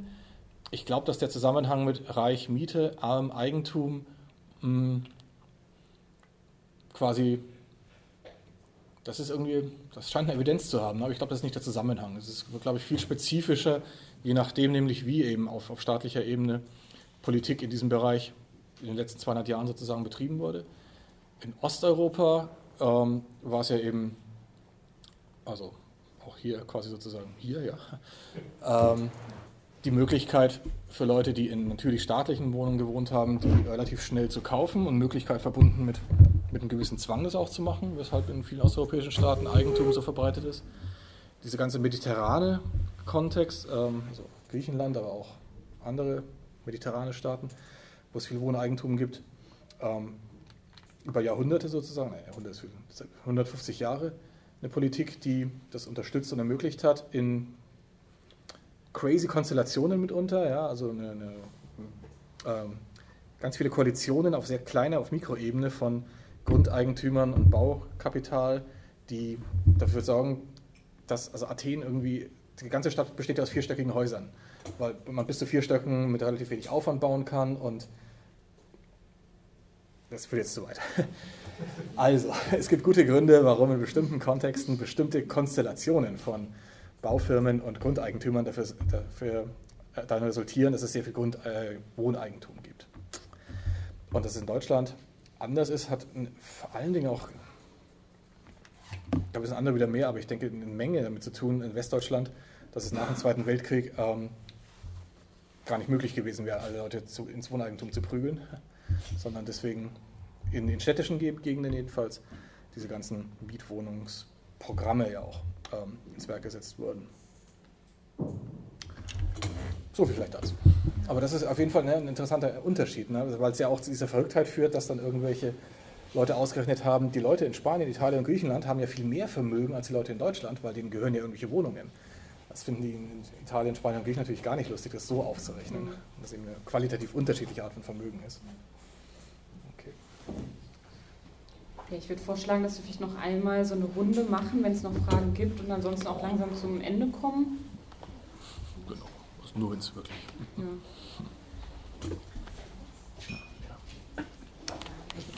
Ein zumindest in meinem Freundeskreis kontrovers diskutiertes Thema ist die Mietpreisbremse. Wie bewertest du die Idee der Mietpreisbremse? Das ist ein genauer Schritt in die Richtung, auf jeden Fall. Das ist genau ein Schritt in die Richtung und die Art, wie sie durchgesetzt wurde, sorgt dafür, dass es eben kaum äh, Dekommodifizierung bringt, aber natürlich. Also eine Art an der Regulierung was zu drehen, die offensichtlich möglich ist und wie, wo die Kräfteverhältnisse auch gerade so waren, dass man ein bisschen in die Richtung sogar gegangen, sein, gegangen ist. So. Ist ein sehr kleiner Schritt, aber in die richtige Richtung. Dann vielleicht noch als letzte Frage von dir. Ja, also wenn ich es richtig verstanden habe, die Differentialrente in der Stadt nur im gewerblichen Bereich. Verstanden. Also du hast ja das Beispiel Chemieindustrie Mhm. gemacht, man könnte es noch erweitern, also Gaststättengewerbe, Hotelgewerbe, also das ist ja eigentlich auch Geld. Mhm. Ne? So, ähm, die zweite Sache, die, meine Frage jetzt, wie sieht es aus mit der absoluten Rente? Hat die eine Bedeutung äh, in, der, in der Stadt? Also die absolute Rente? Hm. Das würde mich interessieren. Und der, der letzte Punkt ist die, die normale äh, Hausrente, sage ich mal. Die hat sich als absolute Rente, wenn ich es richtig verstanden habe, bezeichnet. Wie wird die reguliert in der Stadt? Was ich vorhin schon angedeutet hatte, ne? ich hatte jetzt nicht nochmal mein, mein oberflächliches K3-Wissen abgedatet, weshalb ich zur absoluten Rente mich jetzt sicherheitshalber einfach nicht äußere. Ingo? Also die absolute Rente, so wie sie bei Marx konzipiert ist, ist wirklich nur Landwirtschaft. Also da, und ich habe ja vorhin nur kurz angedeutet, dass es sich da in Widersprüche verwickelt. Das würde es auch zu weit führen. Also ich halte sowieso überhaupt nicht für tragfähig, diesen Welche Widersprüche? mit der absoluten Rente. Also dass er, ja, da will ich jetzt das Fass will ich nicht Ja. aufmachen. Wir haben, Ähm, wir haben auch diesen Audiomitschnitt, sonst kann man ja auch noch was nachhören, was du am Anfang gesagt hast. Ne? Ja. Und bei ihm ist es dann eigentlich nur Landwirtschaft und er geht bei der absoluten Rente geht er nicht auf die Stadt ein. So, ne? Muss man sich dann selber was überlegen, wie man das zusammenbringt. Danke. Würdest du zu der Frage?